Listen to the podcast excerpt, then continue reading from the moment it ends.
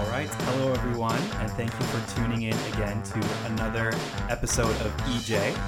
Um, so, today we have a little bit of a special episode for you guys. Today will be all in English. Um, so, you guys might recognize my voice, but I will give you a little bit of a self introduction. Uh, so, my name is Matt. I am 26 years old, and I'm from Honolulu, Hawaii. So, I'll be filling in for Daisuke today. And um, today we have a special guest, and I'll let her introduce herself. Hi, everyone. So, my name is Carmen, and I'm from Vancouver, Canada. All right. Anything else you want to share with us? Um, what do you want to know? Um, how about why you came to Japan? Oh, well, I've been in Japan for a while now, and I guess I decided to come um, because at that time in my life, I was. How old was I? I think I was around 20 years old. I didn't really know what I wanted to do. I was in university, and the opportunity kind of arose, and I just took it. And I don't know, I didn't really have a real reason. I just kind of ended up here. Oh, okay. So we kind of have a similar experience. Then, oh, I, I see. Yeah, and so Carmen, I think it's it's not your first time to be on the podcast, right? Yeah, this might be my second time, I think. I did it a long time ago, but I'm back. so when was the last time you did it? Um, there was was it even last year? I think actually it was in 2019. Okay, so kind of a while ago. Yeah. Um, well, I'm sure that the viewers, you know, those who have been listening for a long time, um, are probably excited to hear your voice again. Yeah, well, I'm excited to talk to you today. All right. Um, so today we're going to be kind of, you know, continuing talking about this month's issue, and we have um, a few topics prepared for you guys. Um, but before uh, we start, I would like to give you know a quick shout out to um, our Sparta Instagram. Um, so please follow us at sparta.english. But we do upload videos daily, and you know we try to teach uh, English vocabulary. So please check it out. Um, okay, so first, Carmen, I wanted to, to do the "Let's Talk About You" segment. Okay. Yeah. So um, we have a few questions here, um, and our theme is memory. Memories. Oh, that's. I have a really bad memory, but hit me. Really? Yeah. well, I don't think they should be too difficult. Um, but so, question one um, What is your favorite memory from your childhood? Oh. I don't remember much of my childhood. Um, I don't think I really have a favorite memory. There's it's probably something generic, maybe like going to Disneyland with my family. Okay, I know you love Disney. Yeah. All right. Um, what is your earliest memory? Earliest memory. You know, some I think some people have really clear first memories. I'm not one of those people. Um, let's see, trying to go way back. Think maybe like being dropped off at daycare or something like that. Oh, I thought you were gonna say being dropped, like being dropped oh on the God, floor. maybe that's why I can't remember anything. um, okay, yeah, being dropped at daycare. Yeah, I, I kind of have like memories, like random memories like that. okay, do you have an early memory? Um, yeah. So I don't know exactly when it was, um, but I was like at the park with my family, Mm-hmm. and I remember I wanted to, you know, sit up on my own. Okay. Um, because my cousins were doing it, um, but I guess I couldn't, and then my dad kept helping me. Yeah. And I was so annoyed that he was helping me sit up. oh, okay. You must have been really young. Right. Yeah, but I think that's like my earliest memory. Okay. Yeah. Okay. Hmm, well, Interesting. Um, how about the next question? Uh, what smell strongly conjures up a memory for you?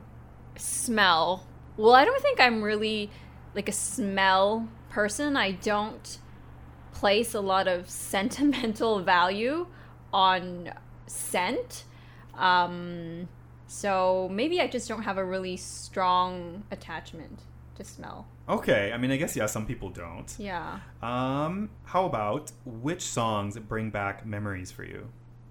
There's so many songs like just coming to mind. Um, I guess like a lot of 90s pop I listened to in the 90s obviously and what something else. Um, like there was this always this CD in the car in Canada and it was um, a compilation of past Juno winners. Which the Juno Awards are like the Canadian Grammys. So I remember that being in the car, and also what else? The Forrest Gump soundtrack was always in my dad's car. Like from the movie? Yeah. I've never even heard Oh, the Forrest yeah. Gump soundtrack. yeah. How about you? Um, well, I'm also like a '90s kid, um, Mm-hmm. but I would say for me, probably like early 2000s R&B. Oh, any songs in particular? Um, how like for example, do you know Ne-Yo? Oh yeah, yeah. Ne-Yo, like um, "So Sick" by Ne-Yo. Oh, oh, you always sing that. At yeah, yeah, yeah, yeah. I do. So songs like that. Yeah. Mm-hmm. Um, well, how, how about the next question? Um, who in your family is best at recalling a memory in detail? I don't think anyone in my family has a really great memory, to be honest. Okay, is that is Yeah. that where you get it from? Maybe. okay. Um, next question. What is your best memory from junior high school? um, we don't have junior high school where I come from, just high school. So I don't think I have a favorite memory. Maybe just graduating and getting out of there. Oh, okay, you didn't you didn't get into trouble or have any crazy stories. No, I was a fairly tame child. Okay, so maybe Yeah. we- we were a bit a bit different. Oh, okay. You're maybe you're the wild one. Yeah, my my um, uh, I guess my most funny memory was um, I was at a house party with my friends, Uh huh. and we were on the balcony. Yeah. And there was like a table, and we were dancing on the table, but like we could have fallen and, and died. oh. And so That ha- sounds dangerous. yeah, we were crazy. I was like kind of crazy. A Okay. little bit. But. All right. Um, next question. Which memory would you like to relive now? would like to relive. Well, I would like to relive either my last year of elementary school or maybe my study abroad year in Japan. Oh. Well, yeah, maybe instead of relive, I want to redo redo my life instead. Redo? Yeah. Okay. But yeah, I know. I totally agree with you. Like, I think the first time you study abroad and come to Japan, it's it's kind of like a special time, right? It's like a new experience. Yeah, definitely. Um, and our next question: What calendar date evokes a certain memory? Um, I would say like birthdays of people I love or people I liked in the past. Oh, Mhm. when's my birthday? Oh, it was last week, March 5th. Okay, I remember your birthday too. When is it? August first. Okay, everyone remember that. Yeah. All right, and then our last question for this um, let's get to know you. Uh, what memory instantly makes you smile? Mm, I don't think there's like a particular memory, like one memory. Like I feel most happy when I read a good book and I feel like I'm always trying to chase that feeling. Okay, that makes sense. That sounds like you. Yeah. All right. Um, well, so that was our 10 questions for Let's Get to Know You. okay. Um, so let's move on to our next topic then.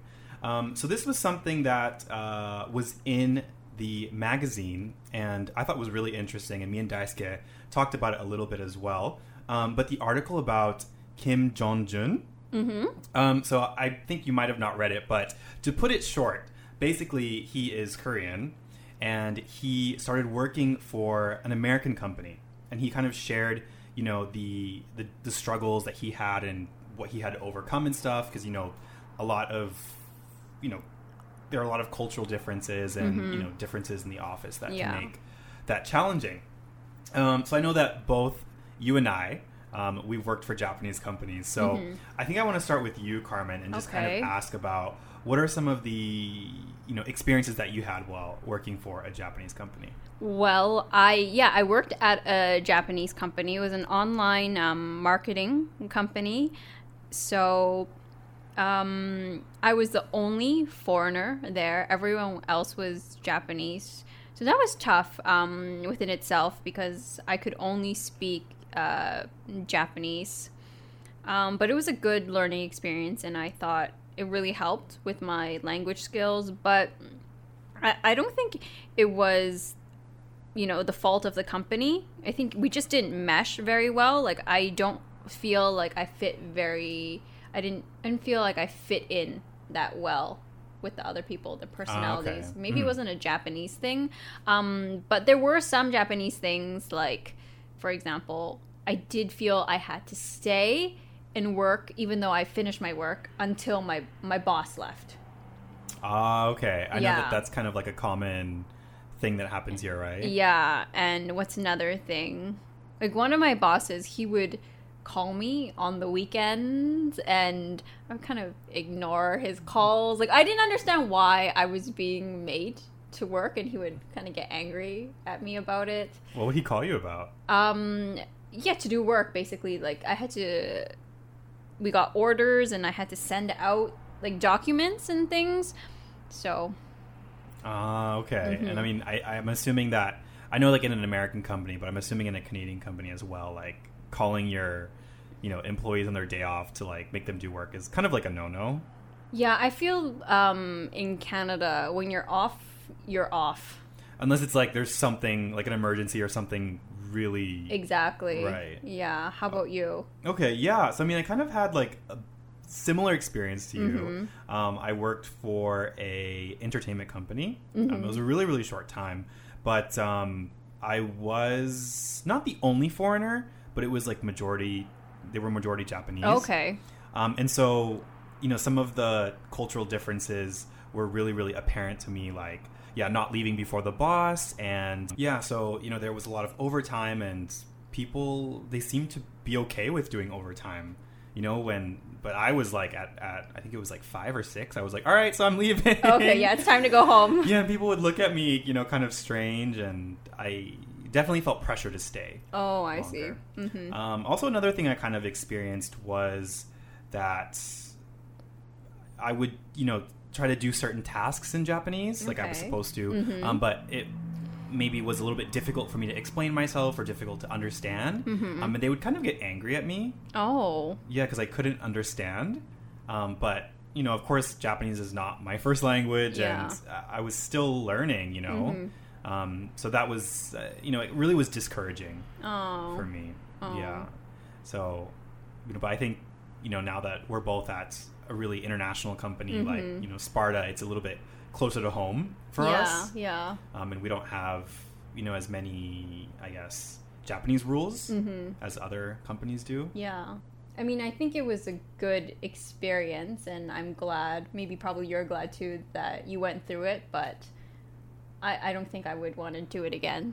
Yeah, I think it was a good learning experience, Yeah. and it kind of, you know, I think there's nothing wrong with it. It's just, you know, maybe it's because we didn't grow up like that, and Mhm. it's not kind of what we expected. So, I could relate to Mr. Kim's experience. Mhm. Um, but anyway, so lastly, you know, I want to talk a little bit about music. Oh, one of my favorite topics. um, like one of the the featured artists um, this month was Miley Cyrus, Okay. but I know you're not really into Miley Cyrus. She's all right, but I'm not that familiar with her music. Okay, um, that's fair enough. So I wanted to kind of ask about maybe who's your favorite artist. Oh, my favorite artist? Yeah. I think you know because I I, I. I, yeah I listen to him every day and I talk about all the time. But um, my favorite artist of all time probably is Rufus Wainwright. Mm-hmm. hmm So why? Why is he your favorite artist? I think he's just a musical genius. Like his music strikes a chord within me that no artist has ever before. Okay. hmm And um, well, kind of one of the themes um, it, this month for artists Mhm. is um, kind of genderless music. Okay. Um, so I don't, I'm not sure about Miley Cyrus, but I know that, um, for example, Kid Crow and Billie Eilish, um, they're some of the other featured artists this month, and they kind of, you know, incorporate genderless Mhm. music yeah. um, into their songs and Mhm. into their lyrics. So how about you know for you? Do you do you have any artists that you like that are kind of, you know, have this genderless type of music? I wouldn't say it's genderless. Um, like a lot of the artists that I do listen to are, um, you know, part of the LGBTQ community. So Okay. I feel like they, the lot of the songs are not, you know, like girls singing about boys or boys singing about girls. And Uh, so not not so traditional. Then. yeah, not exactly like heteronormative. So I like songs like that. Okay. And it's just good to mix things up. Yeah. Yeah. Yeah, exactly. Well, I guess on a final note then, can you give us maybe an example of, you know, one of your favorite um, sort of genderless songs by an artist that you like and maybe what what lyrics do you do you like from the song? Um, off the top of my head, um, so there's this band called the Magnetic Fields, and um, Stephin Merritt is one of the singers, and I love his voice. And uh, I'm not even sure if it's his voice on this song actually, um, because there are other singers. But there's one song called um, "When My Boy Walks Down the Street," and one of the lines that has always stuck out to me is um, when he says like "blue eyes blazing." and he's going to be my wife. And I just always thought that was really sweet. Ah, okay. So like he's kind of talking about his relationship with a guy or a man. Yeah. Um, and he's using it to kind of he's kind of explaining it in the way that like a husband and wife. Yeah, Right. yeah. Okay, so it's definitely sort of I mean not genderless, but Mhm. I guess really inclusive to all sexualities. Yeah, yeah. Yeah, okay. Great. Um, but you know, I think definitely listening to music Mhm. um, is a really, really great way to you know study a new language. Um, so for those of you, you know, along with listening to our podcast, definitely um, listen more to your favorite English artists because I think it's a great way to learn um, you know new vocabulary, practice your listening, and also um, maybe learn you know some new slang. I think, yeah. Um, but anyways, so I'd like to you know thank everyone for tuning in um, to this kind of special episode of our um, you know EJ podcast. It's kind of the first time for me to do something like this. You know, usually I'm with June or Daisuke, um, but today I kind of took the lead, and I hope I hope I did an okay job. Um, and I'd like to welcome Carmen back to EJ. You know, like she said, it's been a while. Um, but thank you, Carmen, for joining us. Yeah, anytime for you, Matt. For me? well, do you have anything that you want to say to our viewers, lastly? Or our listeners, sorry, our listeners, lastly. Um, just thank you everyone for listening, and we'd be so thankful if you could give us any feedback or comments about what you would like to hear in the future and just to check out Sparta's Instagram page because we work really hard at that and we want everyone to be able to enjoy it. Yeah, definitely. All right. Um, so thank you guys again, and we will be back next week. Bye.